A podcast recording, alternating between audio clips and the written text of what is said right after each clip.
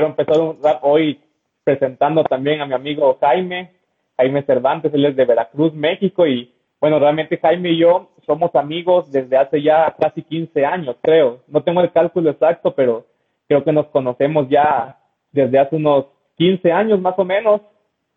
Y pues nos tocó como crecer desde pequeños en, el Señor, en la iglesia, conocernos. Y es un gran amigo y bueno, hoy estoy feliz de poder compartir este tiempo con, con todos ustedes, platicando con Jaime, que yo también sé que tiene una palabra de, bendición para todos. Y, y pues bueno, eh, quiero, quiero empezar leyendo un pasaje hoy, Jaime. que yo sé que es el pasaje que me has comentado, que está como, como, como para empezar a poner una base de lo que vamos a platicar el día de hoy. Y de ahí después de leer, te voy a pasar para que tú puedas como en dar una introducción de, del tema que, estamos, que vamos a compartir. Hoy dijimos que íbamos a compartir acerca de reconstruir ciudades o reedificar ciudades, que realmente la palabra encontramos que es también un llamado de Dios para nosotros, es una asignación que Dios tiene para cada uno de nosotros y vamos a como profundizar qué significa esto de reedificar ciudades y también pensar de manera práctica cómo podemos empezar a caminar en ese llamado, ¿verdad? Porque creo que para una persona pensar, Dios me está llamando a mí a reedificar una ciudad, se ve como una tarea enorme o imposible, pero creo que con esta práctica podemos empezar a poner como una base para cómo, cómo movernos en este llamado que Dios tiene para nosotros.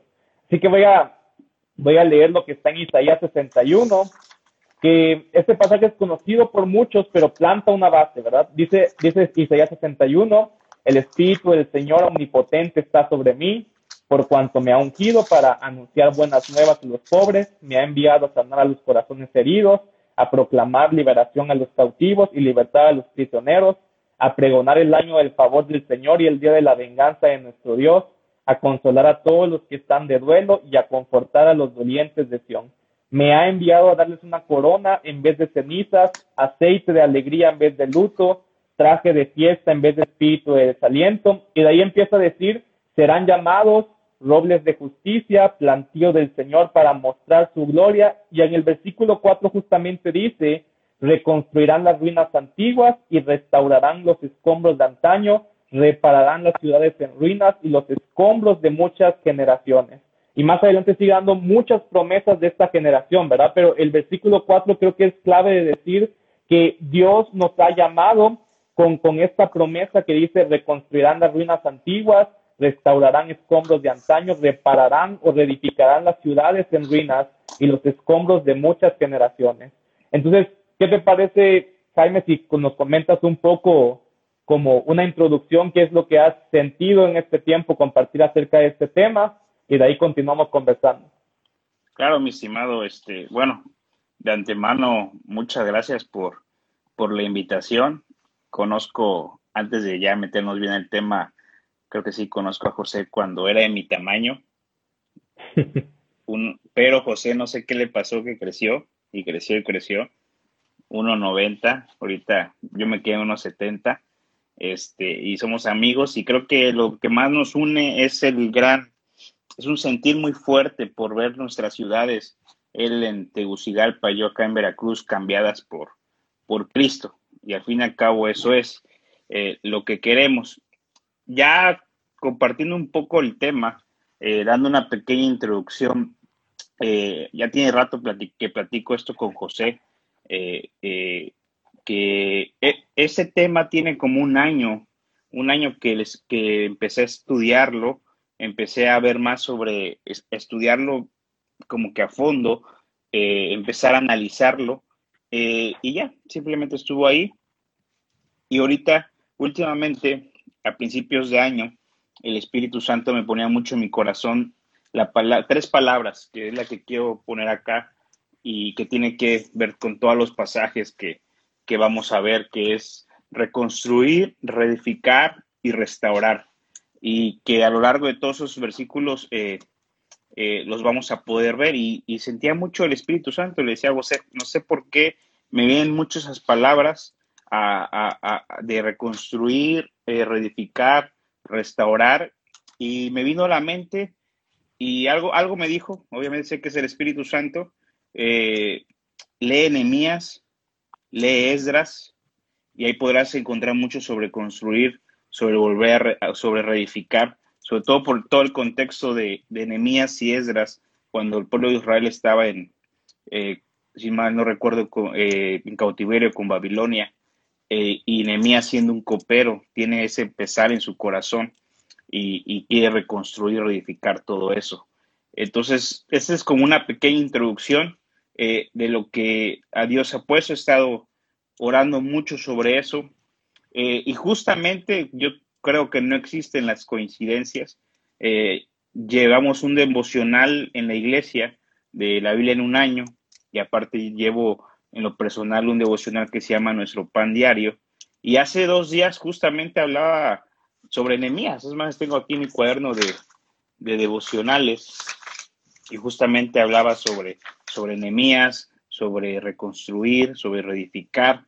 Y, dije, José, y mira, otra vez me, me vino justamente me salió esto y yo y digo, pues vamos a platicarlo, vamos a analizarlo, vamos a verlo, qué, qué, nos quiere decir Dios, ¿no? Entonces es como la, la introducción por ahí que, que doy, ¿no? Que, que, que platico.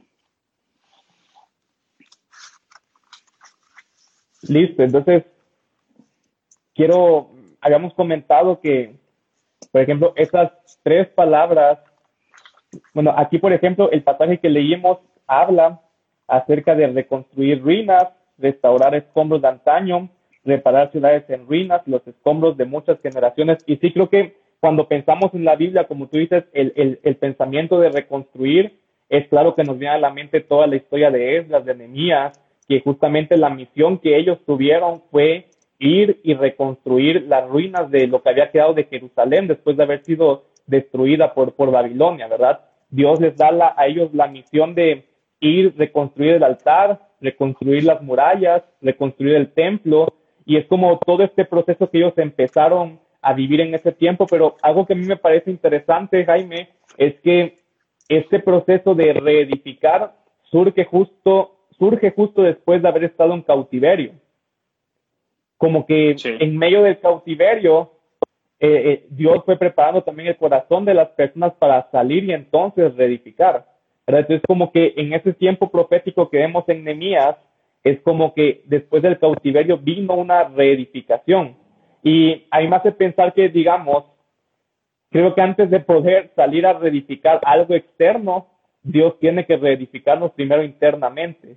Y en, y en medio de este tiempo de pandemia que hemos estado como aislados, se ha, se ha hablado, en tantas personas han estado hablando de cómo Dios ha tomado y apartado este tiempo como para para que podamos rendirnos, que podamos poner a cuenta cosas en nuestra vida que habían estado desordenadas y en este tiempo volver a, a, acomodarlas en nosotros. Se habla mucho de que no salgamos igual de este tiempo de cuarentena y yo creo que si realmente permitimos que Dios nos, nos forme a nosotros, nos reedifique, nos prepare, nos ordene, entonces al salir podremos entonces aplicar eso, porque yo pienso que no puedo ordenar externamente lo que primeramente no está ordenado en mi interior.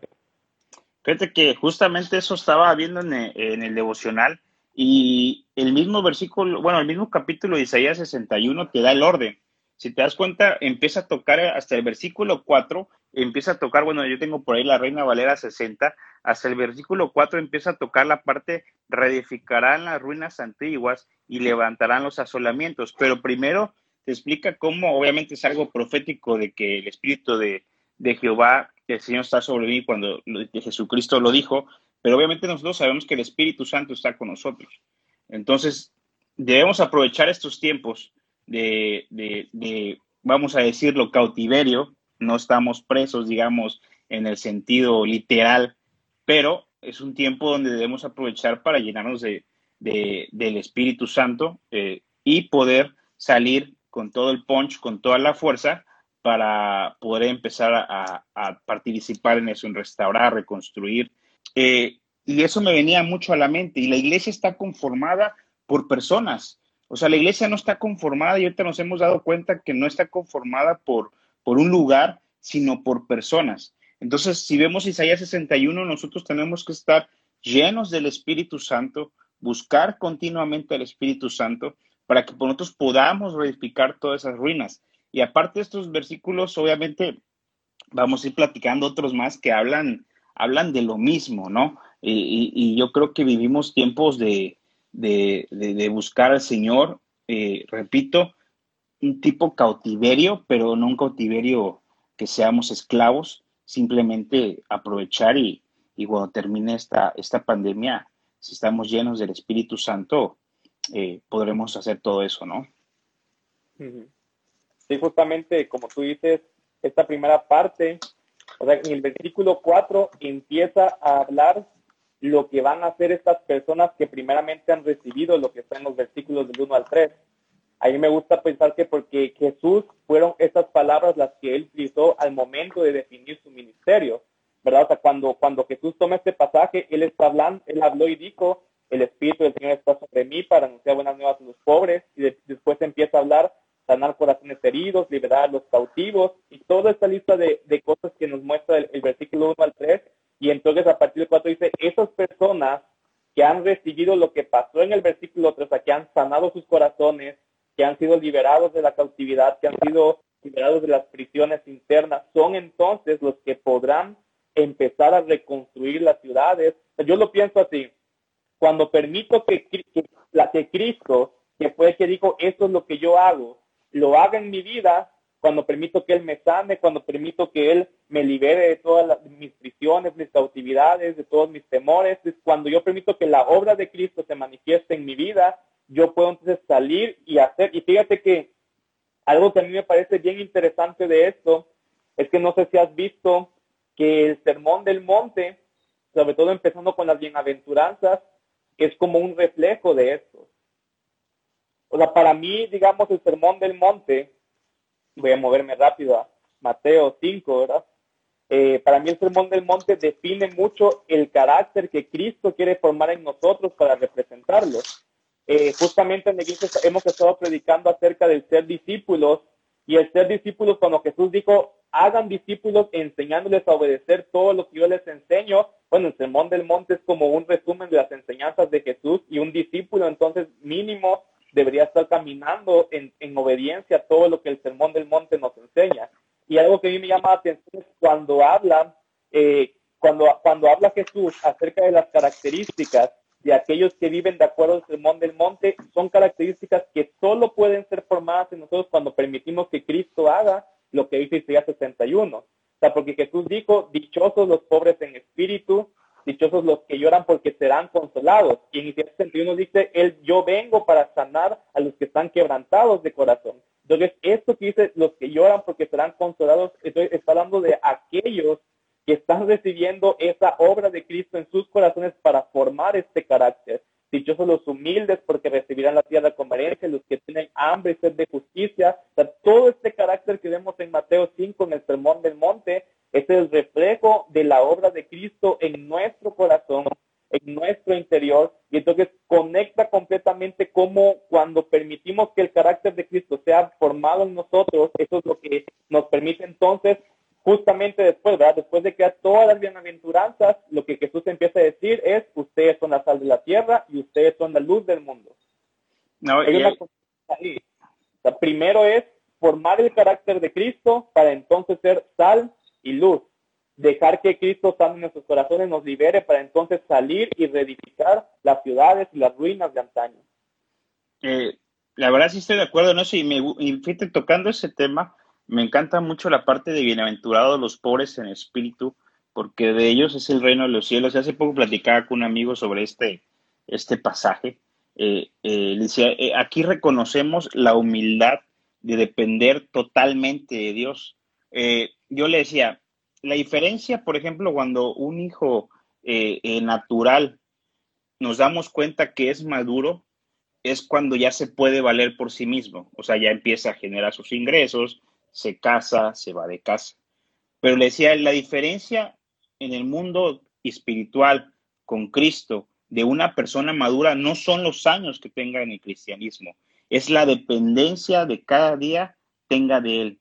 Entre mayor dependencia tenga la persona de Jesucristo, es más maduro y por lo tanto puede formar un carácter dentro de ellos. A veces la religión enseña, y eso siempre lo he dicho, porque venimos con muchas eh, eh, enseñanzas de quiero cambiar, pero primero cambio y luego me acerco a Dios. Sin embargo, si nosotros lo vamos a la palabra es, yo me acerco a Dios para que Él me cambie. Yo me acerco a Dios para que Él, me, él, él empiece a formar ese carácter de Cristo en nosotros. Y por eso es, esta parte de, los, de los pobres en espíritu, igual platicaba con mi amigo, una de las características de una persona a lo mejor que, es humilde, en este caso, es el hambre. Es, es, el hambre, dice, más que bendecidos los hambrientos por Dios. O sea, cuando tú estás hambriento verdaderamente por Dios, se viene esa parte de Isaías 61, del 1 al 3, para que pasemos al 4 y el 4 empecemos a restaurar ciudades. Y yo creo que la iglesia, la única solución para este mundo es la iglesia de Cristo. Y la iglesia de Cristo, como repito, está conformado por seres humanos que, como tú dices, necesitan ser discípulos. Sí, claro, es que cuando Cristo da este carácter, no, no nos está diciendo esfuércense en, eh, para que por sus propias fuerzas logren este carácter, sino más bien está diciendo, este es el carácter que va a ser como el fruto de aquellos que se acercan a mí. Y como que van en orden. Por eso primero los pobres en espíritu es reconocer esa dependencia y necesidad de Dios y de ahí como que todo se empieza, empieza a ser como el fruto de la evidencia de habernos acercado con hambre a Jesús para todo eso. Es una persona con el carácter de Cristo formado en su interior. Claro, sabemos que ese carácter es progresivo, ¿verdad? No es que voy a esperar hasta que yo diga, no, ahora sí soy bien parecido a Cristo para comenzar a hacer sal y luz, pero que tú se empieces mostrando el carácter, cómo Él define el carácter que quiere ser formado en nosotros y entonces nos manda y dice, ahora ustedes sean sal, sean luz, edifiquen y bendigan a las personas que están a su alrededor. Entonces, bueno, como concluyendo esta primera parte, lo que estamos hablando es que no podemos salir a querer sal, luz, reedificar ciudades si primeramente no permitimos que Cristo haga su obra en nosotros. Todo lo que describe Isaías 61, que nos ame, que nos restaure, nos, nos libere, nos, nos forme su carácter y entonces podemos pasar a la parte de salir y reedificar. Pero bueno, entonces ya más aterrizado al tema de reedificar ciudades, Jaime, ¿cómo describirías qué es ese llamado de reedificar ciudades? Ok, nada más para complementar un poco más de lo de aparte del carácter, a lo mejor se, se hacen la pregunta, ¿por qué necesitamos, y eso me vino a la mente ahorita, ¿por qué necesitamos ser formados con el carácter de Cristo? Si nosotros recordamos en Nehemías, cuando Nehemías quiso reconstruir la ciudad, los muros, por ahí todo eso, ¿qué, ¿qué vino? Oposición. Siempre cuando Dios da una palabra, eso lo sabemos y lo hemos estudiado creo que toda la vida, la vida, mi estimado Josman, cuando Dios da una palabra, como la palabra trae vida como tal, siempre va a haber una oposición. Y tomando Mateo por ahí rápidamente, este, eh, eh, la parte, y eso me vino ahorita a la mente y ya, y ya retomamos lo otro, me encanta Mateo, Mateo, Mateo 3, Mateo 3, 16, 3, 17, que habla sobre el bautismo de Jesucristo dijo, y hubo una voz de los cielos que decía, este es mi Hijo amado en quien tengo complacencia. El Espíritu Santo eh, llega en forma de, de, paloma Jesús, dice, y se escucha del cielo, este es mi Hijo amado en quien tengo complacencia. Si nos vamos más adelante en la tentación de Jesús, capítulo 4, versículo, eh, versículo 3, dice, y vino el tentador y le dijo, si eres hijos de Dios, di que estas piedras se conviertan en pan. Ok. Recibe Jesucristo la llenura del Espíritu Santo. Pasamos versículos atrás y ¡pum! Oposición. Vemos por ahí que la primera cosa que ataca por ahí el diablo en esta parte es la identidad como hijo. Y resumiendo esa parte donde Dios va trabajando ese carácter, es porque cuando tú quieras empezar a restaurar las ciudades, a, eh, eh, empezar a levantar los muros, empezar a reedificar todo eso, va a haber una oposición. Y si tú no tienes el carácter de Cristo, si tú no tienes esa identidad como hijo de Dios, te va a empezar a pegar. Entonces me venía este, este pasaje ahorita a la mente, como cuando hay una palabra que, que en el mundo espiritual es soltada, como tal, siempre hay una, hay una, hay una oposición que viene, obviamente, para que, para que esto no se lleve a cabo, porque es normal y, y, se empiezan a levantar pensamientos que últimamente hemos visto que, que no van de acuerdo a la palabra de Dios y, la iglesia eh, eh, se tiene que llenar del Espíritu Santo y, e ir contra eso, ¿no? Es nada más para cerrar esa parte, ¿no? Perfecto. Por ahí, este, no sé si tú quieras agregar algo o ya agrego por acá algo. Sí, que justamente también, también estamos como conectando Isaías 61, todo lo de Nehemías y también como el, sermón del monte. Justamente también el sermón del monte entre las bienaventuranzas y hablar de, ser luz y sal, lo, que, lo último que empieza a hablar es, dichosos serán ustedes cuando la gente los insulte, los persiga, y levante contra ustedes toda clase de calumnias. este como este puente, como decíamos, el carácter de Cristo, para poder después entonces salir, también tenemos que entender que en medio va a estar lleno todo este camino de oposición, va a estar lleno de persecución, de crítica, y aún también algo importante es que si uno quiere después, y ahorita que creo que vamos a entrar más en esto, reedificar una ciudad, Dios tiene que preparar su carácter para poder no ser tentado con la autoridad que puede darte en un lugar. Es decir, gente que vemos en lugares de autoridad en la Biblia, como José y Daniel, eran personas que tuvieron muchas cosas al alcance y supieron resistir la tentación. José vemos que pudo resistir la tentación sexual también que se le presentó para como romper con el, llamado que él tenía. Y también me gusta cómo la describe que Daniel y sus amigos no se contaminaron con nada de los babilonios que pudieron mantenerse apartados para el Señor. Entonces no podemos intentar salir al mundo sin estar apegados a Cristo, porque si no terminaremos más bien siendo nosotros influenciados por el mundo en lugar de nosotros influenciar al mundo. Así es, mi estimado, eso, suele, suele pasar. Eh, eh, y agregando, bueno, en esta parte, ya yendo un poco más al tema de reedificar, eh, hay varios versículos que, estuve estudiando. Ya esto tiene como, te puedes hablar creo que un año que, he estado pensando, pensando, pero como te comentaba últimamente, eh, el Espíritu Santo me lo, me lo ha estado recordando mucho en las oraciones. Y, y, es más, hasta esos versículos los marcaba en, la, por ahí en la YouVersion. Entonces, por ejemplo, otro versículo que habla sobre la parte de reedificar reconstruir, la parte de restaurar, es Isaías 44, 26. Ahí voy a ahondar un poco más porque me di a la tarea y, cuando yo vi el significado hebreo, que me fui a la concordancia Strong sobre esta palabra, eh, me voló la mente en esa parte.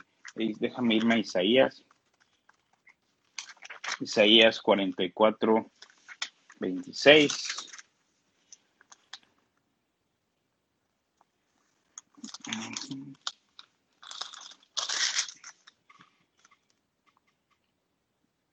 Acá está, mira, dice, yo el que despierta la palabra de su siervo y cumple el consejo de sus mensajeros, que dice a Jesuel, serán habitadas. O sea, una ciudad cuando es reconstruida es, habitada. Y las ciudades de Judá reconstruidas serán y sus ruinas reedificaré. Entonces, igual me di bueno, o sea, estuve viendo en la concordancia Strong todo lo que hablaba de reedificar en muchos versículos que, que en la palabra por ahí esto, pero iba un significado sobre esta palabra. Esa palabra significa acondicionar, significa levantar, significa despertar, que fue el que más me pegó. O sea, despertar, subsistir, seguir y sustentar. O sea, y de todos estos significados, como sabemos, toda la parte del Antiguo Testamento fue escrita eh, en hebreo. Eh, y esta, esa, parte de despertar, o sea, reconstruir uno de sus significados es despertar, o sea, despertar a las ciudades. Realmente que el, el, poder del Espíritu Santo, y si te das cuenta, lo único que puede cuando despertar a lo que estaba muerto es, o sea, tú despiertas, en ese sentido, hablando cuando está muerto, eh, despertar eso es el Espíritu Santo. El Espíritu Santo trae vida. y el Espíritu Santo está dentro de nosotros. Y el Espíritu Santo es el único que puede despertar y reconstruir estas ciudades. Si nosotros recordamos en Génesis, cuando Dios daba una palabra, dice que el Espíritu se movía sobre la faz de las aguas. Y, me, impresiona tanto. Eh, dice, en el principio creó Dios los cielos y la tierra, y la tierra estaba, estaba desordenada y vacía. Es igual, no lo escribí, pero me vino ahorita. Y el término para crear viene de crear de la nada. O sea, algo que no existía. El Espíritu Santo tiene el poder de crear de la nada. Entonces, si aquí vemos la palabra de, de despertar, es que el Espíritu Santo como tal tiene el poder de donde hay muerte, traer vida. Donde hay muerte, traer vida. Donde todo estaba hecho un relajo, donde estaba hecho, eh, si hablamos de reconstruir es porque todo estaba derribado. Estamos hablando entonces aparte de Isaías, que el Espíritu Santo tiene eso para despertar, tanto para despertar a uno, para hacer lo que tú platicabas, discípulos, como para poder empezar a reconstruir las ciudades. O sea, yo me acuerdo y platicando tú y yo, José, creo que nos conocemos, como tú dices, hace 15 años, pero un, sentir muy fuerte dentro de nuestro corazón y, con otros amigos que, que teníamos, que, bueno, que tenemos todavía, que, nos juntamos todavía, hablamos con él, siempre ha sido ese deseo de, ver a Jesús manifestado en los lugares donde estamos. En este caso, a ti te llevó a, Honduras, yo por acá sigo en, Veracruz, pero ese es como mi, mi, anhelo más grande y yo creo que el día que, que yo pueda morir en paz, y espero verlo con con mis ojos naturales. Y ahorita a lo mejor después tú das tu opinión y me puedo poner un poquito es medio, medio espiritual, oír.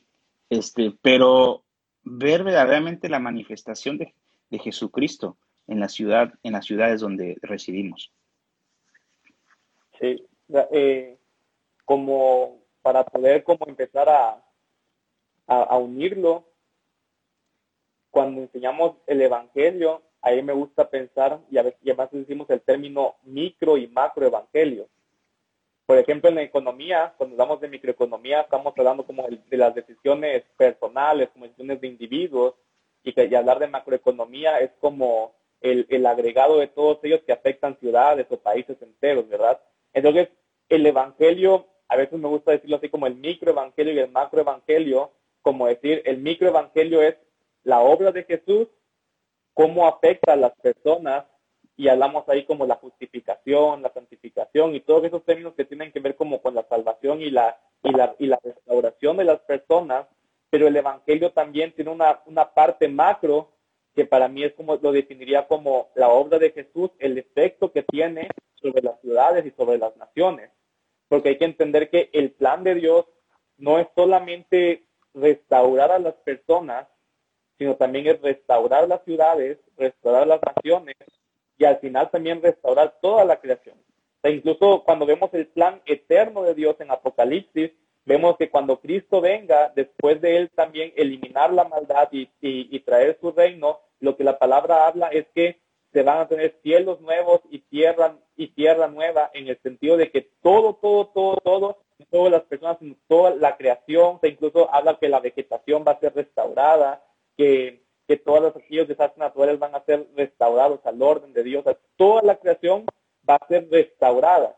Entonces, cuando estamos pensando de nuestro rol con el Evangelio de Dios, a veces tal vez nos limitamos al hecho de solamente enfocarnos en las personas, pero no las llevamos a un macro evangelio de entender que la obra de Jesús también debería afectar todo lo que sucede en la ciudad, todos los sistemas que, que, que gobiernan la tierra, porque es parte del diseño de Dios. Y el problema de eso es que a veces sucede que hay naciones que llegan a tener grandes porcentajes de cristianos que, bueno, que, que profesan ser cristianos, pero al mismo tiempo las estadísticas de delincuencia, de pobreza, de desempleo, están aumentando. Entonces, a mí me parecería ilógico decir que si la estadística que dice, tenemos ahora 55% de personas que profesan una fe en Cristo, pero al mismo tiempo la estadística de delincuencia, de violencia, de, pobreza está creciendo, es como que algo está faltando.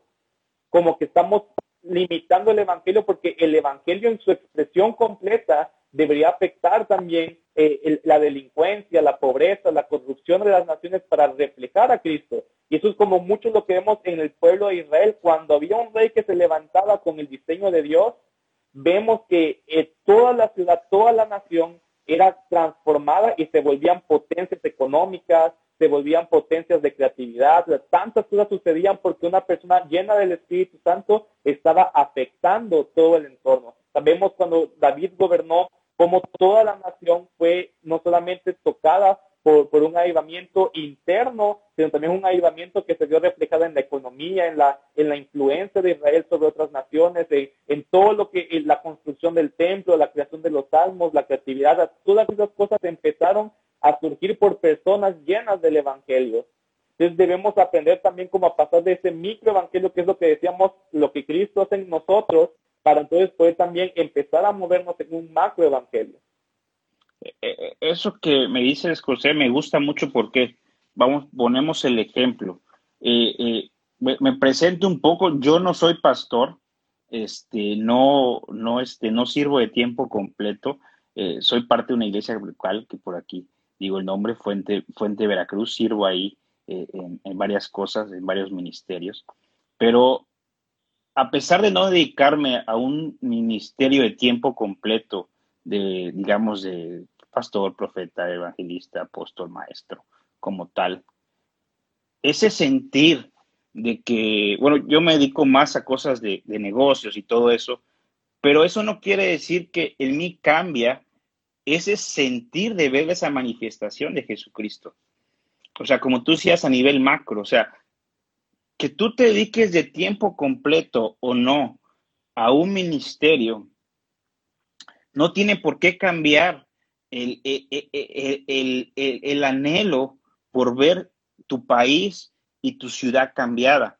Hace tiempo, tú me, no me acuerdo si tú o, el pastor Didier me, platicaban y lo fui a ver a la, Strong.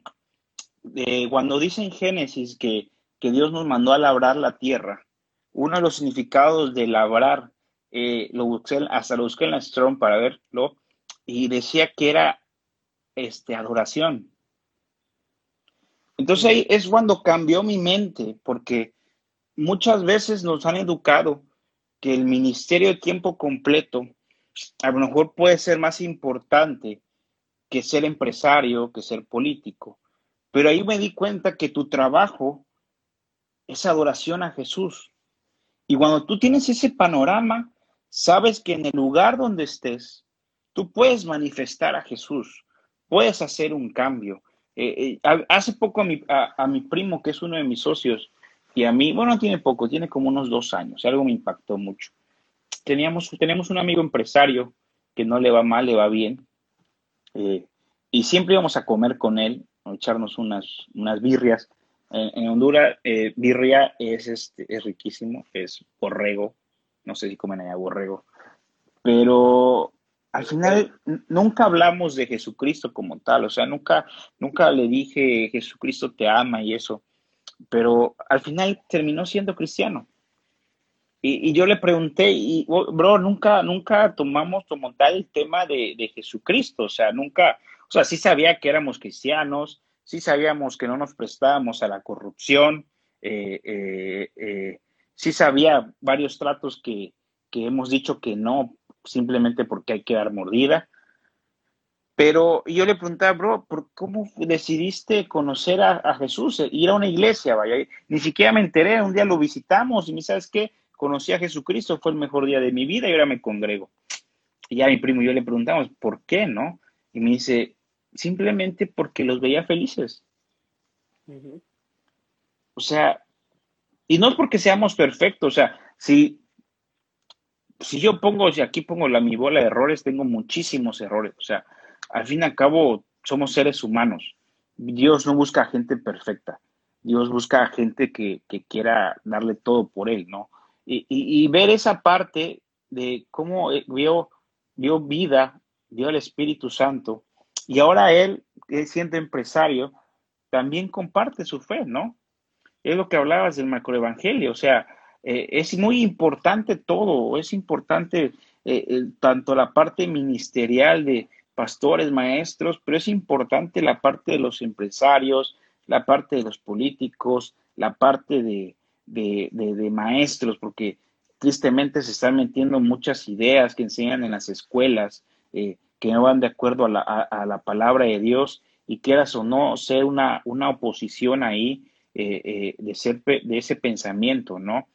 y como tú dices, ser llenos, de, llenos del Espíritu Santo. Si no somos llenos del Espíritu Santo, no, no vamos a lograr nada porque no somos nosotros. Eh, es Jesucristo, simplemente es Jesucristo manifestado a través, a través de nosotros, ¿no? A mí me gusta decir que, por ejemplo, cambiando el lenguaje un poco, nosotros en la iglesia tenemos una frase que decimos todos somos ministros, ¿verdad? Porque la Biblia, cuando leemos Efesios 4, que habla acerca de los oficios ministeriales, realmente lo que está diciendo es que los, los pastores, maestros, profetas, apóstoles, evangelistas, su rol es equipar a los santos para la obra del ministerio. O sea que la obra del ministerio no es de los pastores, de los profetas, sino es de, de todos los santos, de todos los que somos parte de la iglesia, estamos llamados a la obra del ministerio. Por eso siempre nosotros decimos que todos somos ministros. Es decir, ministro no es aquel que se para en un púlpito a predicar, sino ministro es, si tú eres, si tú has recibido a Jesús, eres un ministro. El ministro significa un servidor, alguien que está haciendo la obra de Dios. Entonces, no necesitas un altar, no necesitas una plataforma, necesitas, o sea, tu, tu ministerio es en el lugar en donde estás. Otra parte que decimos nosotros es también como mi misión es el lugar en donde yo estoy. Tú no, eres, tú no eres un misionero si te vas a África, si te vas a la India, no. El campo misionero donde Dios te ha enviado es aquel en el que pasas la mayor parte de tu tiempo es tu trabajo, es tu escuela, es tu empresa. ese lugar es tu campo misionero y ahí Dios te ha mandado a ser un ministro para las personas que están en ese lugar. O sea, todas las personas aquí son ministros. Hay personas que Dios específicamente llama para equipar a los santos para hacer esa obra, pero Dios a todos los llama para ser ministros. Y creo que el problema es que, que, cuando no estamos toda la iglesia viviendo la misión en el lugar de trabajo, en el lugar donde pasamos más tiempo, no podemos entonces afectar las ciudades porque nos vemos como algo aislado de la cultura en vez de entrar a la cultura y empezar a hacer, a disipular las naciones. No, nada más disipular las personas, sino disipular las naciones. O sea, por ejemplo, si tú, Jaime, que eres empresario, tienes la oportunidad de convivir con otros empresarios, al tú mostrar como ese, eso de no corromperte, no, no aceptar mordidas, ser excelente en el trabajo que haces, de cierta manera tú estás también ahí discipulando a esos empresarios. Con el ejemplo, con lo que estás haciendo. Como decías también, un maestro en el, en el aula está discipulando, ya sea para bien o para mal, a todas las personas que hoy están siendo su, audiencia, él está haciendo discípulos. Entonces él tiene la oportunidad ahí de afectar la sociedad con lo que él está hablando, con la forma en la que él hace las cosas, con la excelencia, cualquier persona, todas las personas de cierta manera estamos influyendo y estamos mostrando y representando a Dios. Y creo que algo importante es que todos nos tomemos en serio que no necesitas que te ordenen como un pastor, que te ordenen como un líder, sino que Dios en toda la iglesia son ministros y su lugar de misión, su, su campo misionero es el lugar donde hoy están asignados, que puede ser su trabajo, su familia también, es un campo misionero que, al cual Dios los ha enviado si son estudiantes, su universidad, su, escuela es un campo misionero. Entonces, en ese lugar tenemos que empezar a, a, hacer discípulos para poder discipular la nación entera, para poder discipular todas las cosas. Pero sí tiene razón, mi estimado. Y, y tomando mucho eso, yo siempre digo, eh, tú tienes que cumplir con tu chamba, pero nunca tienes que olvidar tu iglesia local. Eh, eh, esta parte de servir dentro de tu iglesia local y, yo recuerdo mucho, José, creo que toda nuestra, yo tenía como 18, pero creo que toda nuestra adolescencia y juventud nos las pasamos en la iglesia.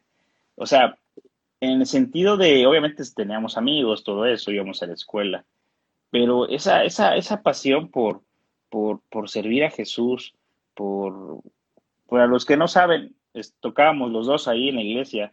Obviamente no, nunca toqué muy bien la guitarra, eh, eh, pero ahí, ahí armábamos.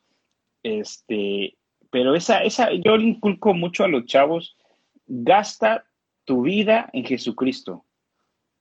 Gástala, o sea, gástala tu vida en Jesucristo, en compartirla a tus amigos, eh, en compartirle a, las personas como tú dices que te rodean, gástala, o sea, vale la pena, o sea, yo miro atrás y, no me arrepiento, o sea, de, de, haber gastado y todavía mi vida en Jesucristo. porque Yo siempre le platico a los chavos, este, cuando los más cercanos que luego dicen, no, ya me cansé, que no sé qué, le digo, brother, ¿tú crees que Jesucristo, su, su muerte en la cruz, lo que sufrió, vale la pena para que digas que ya no quieres echar ganas? me dice, no, pues tienes razón, bro, ya viéndolo así, sí.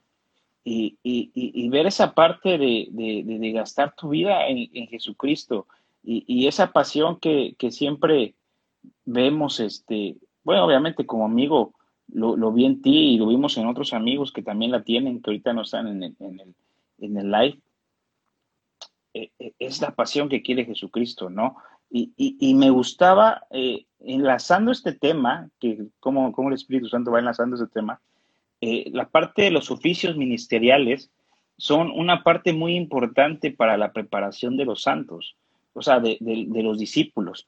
Y justamente traía un versículo sobre eso, que, ahorita lo podemos comentar, mi estimado, donde dice, es, es Esdras 5, del 1, del 1 al 2. Déjame busco Esdras y lo leemos. Lo leemos juntos.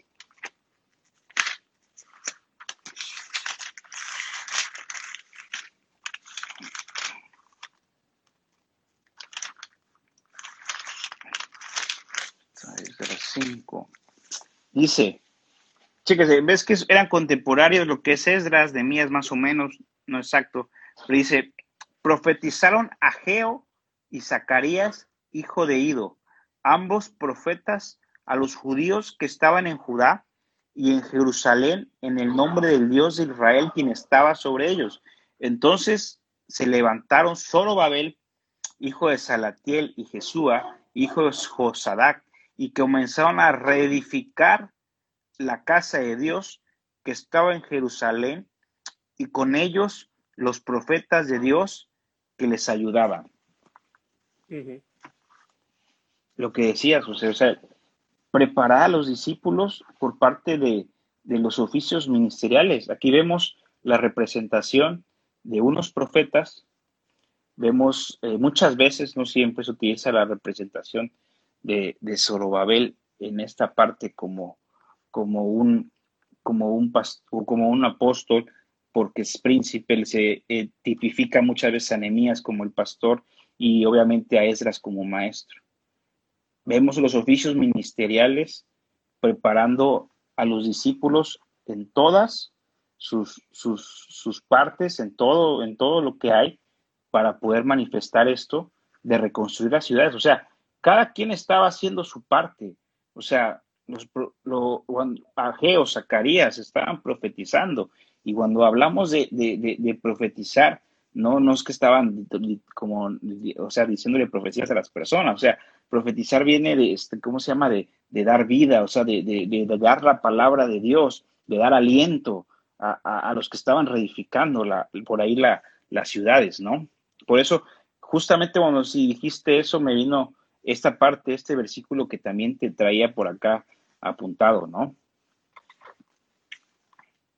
Sí, porque, mira, algo importante es entender que la palabra dice que a unos Dios llamó para cumplir ese rol de ser un profeta, de ser un apóstol, de ser un maestro, pero al ser los santos edificados por todos ellos, todos los santos, aunque nunca vayan a ser llamados a ser un pastor, un profeta, un maestro, pero todos los santos deben ser apostólicos, deben ser proféticos, deben ser pastorales, deben ser evangelísticos, deben ser magistrales. Es decir, si, si, los cinco ministerios que están equipando a los santos es para que los santos puedan fluir en las cinco unciones, en las cinco gracias, aunque no tengan el llamado de ellos ocupar ese oficio, pero todos deberían aprender a moverse o fluir en esas cinco gracias. Entonces, de esa manera, uno puede entrar como de una manera más completa o integral a afectar todos esos campos en los que, Dios nos quiere enviar. Eh, hay, un, hay, hay una enseñanza que, tal vez muchos conocen que acerca de la profecía de los siete montes, ¿verdad? Que, que fue una palabra que Dios le dio hace tiempo a Loren Cunningham y, y, hablaba como de los siete, ellos le llaman como las siete esferas que afectan la sociedad y hablan como, no, no, no sé si los tengo los siete en la mente, pero uno es la iglesia, otro los negocios, el gobierno, eh, la educación, la familia, las artes y los medios de comunicación. Mira, ahí saqué los siete. Entonces, como que esa profecía habla de que Dios nos ha llamado como a tocar y a afectar esos siete, siete esferas que afectan la sociedad. La iglesia, la familia, eh, y por ejemplo, hoy vemos también cómo el ataque del enemigo se vuelve en cada uno de esos, queriendo distorsionar, por ejemplo, el diseño de la familia de Dios. Eh, estamos hablando también de los negocios. Los negocios hay tanta corrupción que hay hoy en día, explotación laboral, desempleo. Pero si, las, los hijos de Dios entran y empiezan a modelar los negocios conforme al reino de Dios, vamos a empezar a ver crecimiento en la economía, equidad, eh, eh, repartición de bienes, todo lo que estamos necesitando, eh, el gobierno también. O sea, hoy cuántas, cuántas naciones que están levantando leyes en contra de los principios de Dios, pero es porque no estamos también influyendo sobre el gobierno. a veces la iglesia quiere levantarse como una protesta, pero una protesta tal vez lo que van a buscar es a la fuerza querer combatir algo que igual, si, si hoy ganan por una protesta para que se levante una ley en contra del diseño de Dios, pero no logran transformar la cultura, la cultura dominante va a seguir queriendo esa ley y por lo tanto va a ser como que siempre queriendo por la fuerza intentar impedirlo, pero si la iglesia afecta la cultura, la cultura misma provoca que entonces la nación no desee esa ley. Y, y, de esa manera va afectando todas las cosas, ¿verdad? Los medios de comunicación son los que distorsionan la verdad, son los que controlan lo que estamos hablando. Las artes son los que definen la cultura. ¿Qué tan importante es? por ejemplo, hoy la, hoy la gente, su, su educación sexual viene de las series, de las películas, de todo lo que estamos viendo, porque las artes son las que más afectan nuestra cultura y nuestra forma de ver las cosas.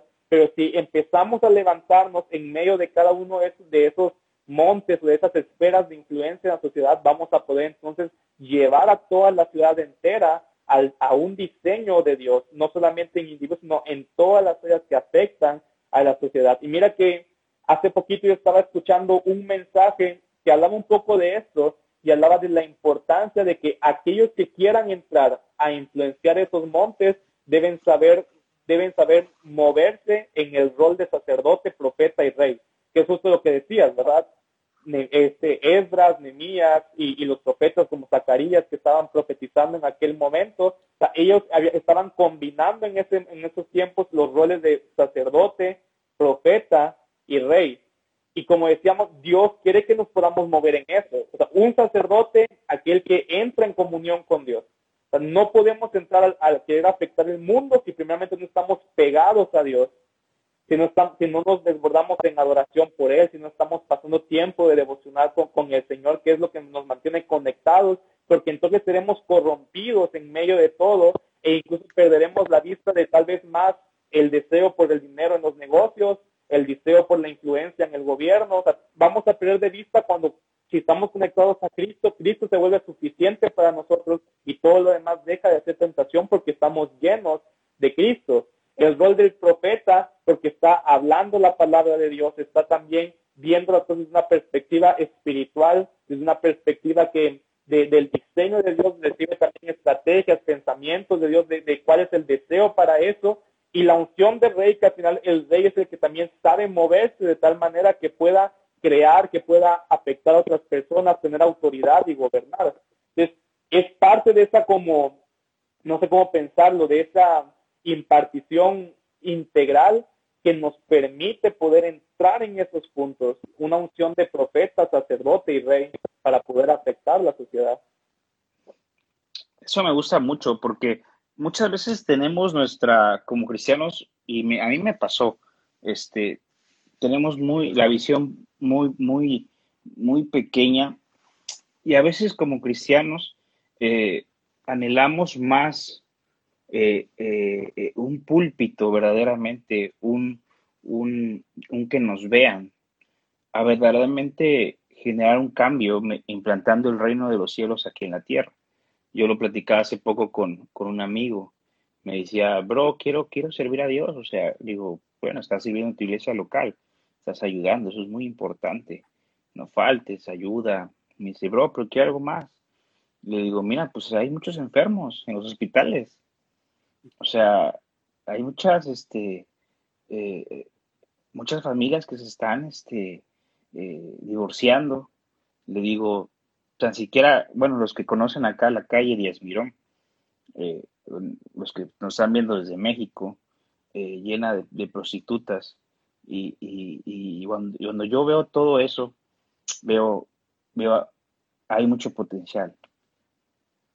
Ahí, ahí, ahí puede estar Jesús. Ellos necesitan a Jesús. Todos necesitamos a Jesús. No necesitamos un púlpito, no necesitamos nada. O sea, simplemente eh, eh, eh, necesitamos manifestar a Jesús donde estés, como tú dices, en los ámbitos de gobierno, en los ámbitos de las artes. Le digo, ah, bro, este, hay gente, gente enferma muriendo en los hospitales, hay, métete al hospital, ora por ellos, sanen o mueran, tú estás haciendo la obra. Y ahí, como tú dices, está fungiendo, o sea, no tienes que tener un rol, un ministerio como tal, eh, oficio, vaya.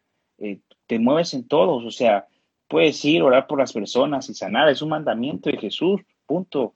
O sea, eh, hablar este, palabras de ciencia a las personas igual, o sea, pero muchas veces como cristianos anhelamos más véanme, véanme, tengo dones, véanme, este, eh, Dios me usa, pero, pero, pero así no se maneja en el reino de los cielos. El reino de los cielos se maneja de una forma muy, muy, muy diferente y conforme vas pasando más tiempo con Dios y, vas siendo uno con Dios, te, das cuenta y tu corazón va cambiando. O sea, yo, yo me he dado cuenta cómo, y, y tú me conoces de años, y yo también te conozco años, cómo Dios ha ido cambiando nuestros corazones y, ya cuando veo personas que necesitan Jesús, eh, yo no juzgo, yo les digo, yo decía, yo digo, esas personas necesitan de Jesús. O sea, y empiezo a pensar, no sé qué pasó en su vida. Eh, eh, hace poco platicaba con un amigo y le digo, pasando situaciones difíciles, digo, bro, regálame 30 minutos por Zoom para platicar de la palabra te vas a sentir diferente. Es, porque hay cosas que solamente Dios puede cambiar, puede transformar y, es eso, es Jesús. O sea, todo, todo, se trata de Él. Eh, eh, eh, todo es para Él. Dice la Biblia que todo fue creado por medio de Él y para Él se han creado todas las cosas. Y, y los tiempos más padres que puedes tener son teniendo la intimidad con Dios, llenándote del Espíritu Santo para que tú puedas ser un discípulo y los que tenemos, gracias, eh, mi pastor siempre me dice, y, me da risa, eh, siempre me dice, Jaime, tienes la ventaja de que sabes tocar un instrumento y adoras con un instrumento. Y es una bendición, o sea, agarrar tu guitarrita acústica, empezar a adorar en tu cuarto, eh, empezarle a, entregar tu corazón. hace poco leía un salmo en mi devocional sobre cántico nuevo y empecé a expresar un cántico nuevo a Dios y sientes cómo el Espíritu Santo está ahí. O sea, el Espíritu Santo está en tu cuarto, el Espíritu Santo se llena y claro que vas a la calle y, la gente empieza a notar algo que no eres tú, es Jesucristo eh, en tu vida y, la gente empieza a, a, querer más de Dios, ¿no? Sí, es. Fíjate que como tú dices, pues, justo hoy yo estaba leyendo en Marcos cuando Jesús, cuando los discípulos le dicen, eh, Jesús, yo quiero sentarme a tu derecha y a la izquierda, ¿verdad? Y Jesús les empieza a dar una enseñanza y dice, bueno, en las, en, las naciones o, los gobernantes de la tierra, ellos buscan un lugar de autoridad para oprimir y para ser servidos. Pero el que quiera usted ser el más grande o el que quiera tener más influencia, tiene que volverse servidor de todos. Entonces, cuando Dios nos llama como a afectar a la sociedad, a afectar las personas, creo que muchas veces nos podríamos, como decía, desviar a buscar la posición de autoridad, a buscar como seres reconocidos. Pero Jesús dijo, vuélvanse servidor de todos.